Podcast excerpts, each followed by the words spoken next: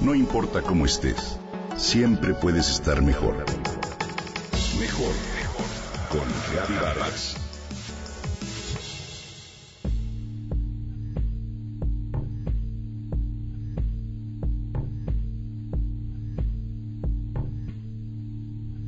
Te encuentras en la antesala a la espera de que te anuncien para la entrevista más importante de tu carrera. Estás muy tenso, la noche anterior mal dormiste y la punzada en el estómago durante las últimas horas ha sido una constante. Si alguien te tomara una foto mientras aguardas, ¿tu lenguaje corporal cómo sería? Te verías enconchado, revisando mensajes en tu celular, estarías con los brazos y las piernas cruzadas. ¿Sabías que nuestro lenguaje corporal puede cambiar nuestra mente? Que nuestra mente puede cambiar nuestro comportamiento y que nuestro comportamiento, por ende, cambiar los resultados. Me explico. Hasta ahora sabíamos que bastan unos segundos para emitir un juicio sobre una persona y establecer o no credibilidad. Que ciertos gestos, un guiño, una mirada, una sonrisa o determinadas posturas reflejan de manera inconsciente el estado emocional real del otro. Sin embargo, se nos ha olvidado la otra audiencia, tú ante ti, la cual nos afecta más de lo que imaginamos.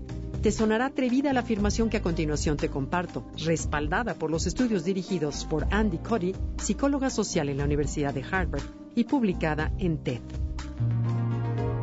Cambiar tu lenguaje corporal por dos minutos puede cambiar tus hormonas, tus pensamientos, tus sentimientos y por ende el desarrollo de tu vida.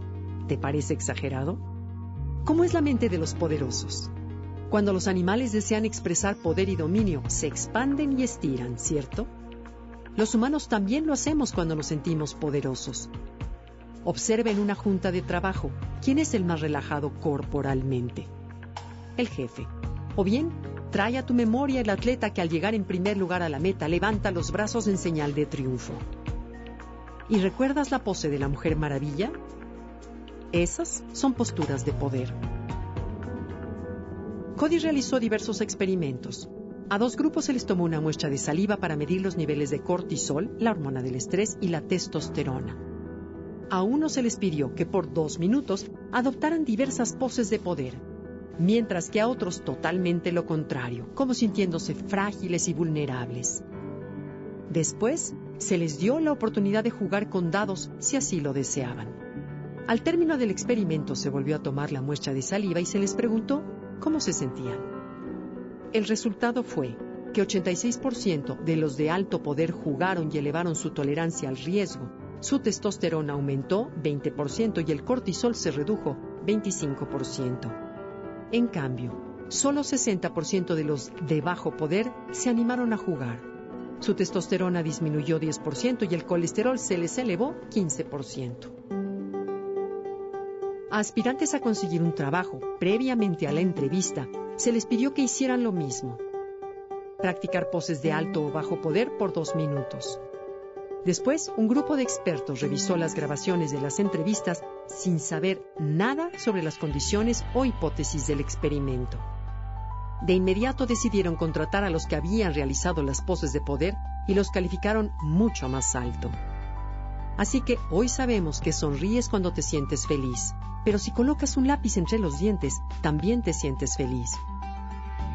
Cuando te sientes poderoso es fácil que expandas los brazos, pero cuando solo lo pretendes, también. Practica posturas de poder la próxima vez que tengas un evento o cita importante. Claro, como no podrás hacerlo en público, aprovecha el elevador, el baño o donde nadie te vea. Sentirte poderoso y actuar como tal es posible.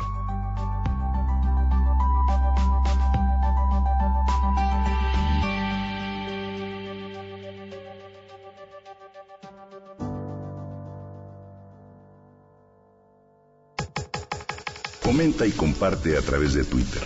Gaby-Vargas. No importa cómo estés, siempre puedes estar mejor. Mejor, mejor. Con Gaby Vargas.